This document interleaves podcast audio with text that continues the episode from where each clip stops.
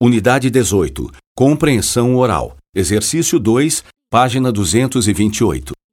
A. Se você descobrisse que alguém é desonesto, o que você faria? B. Eu agiria como você se eu estivesse no seu lugar.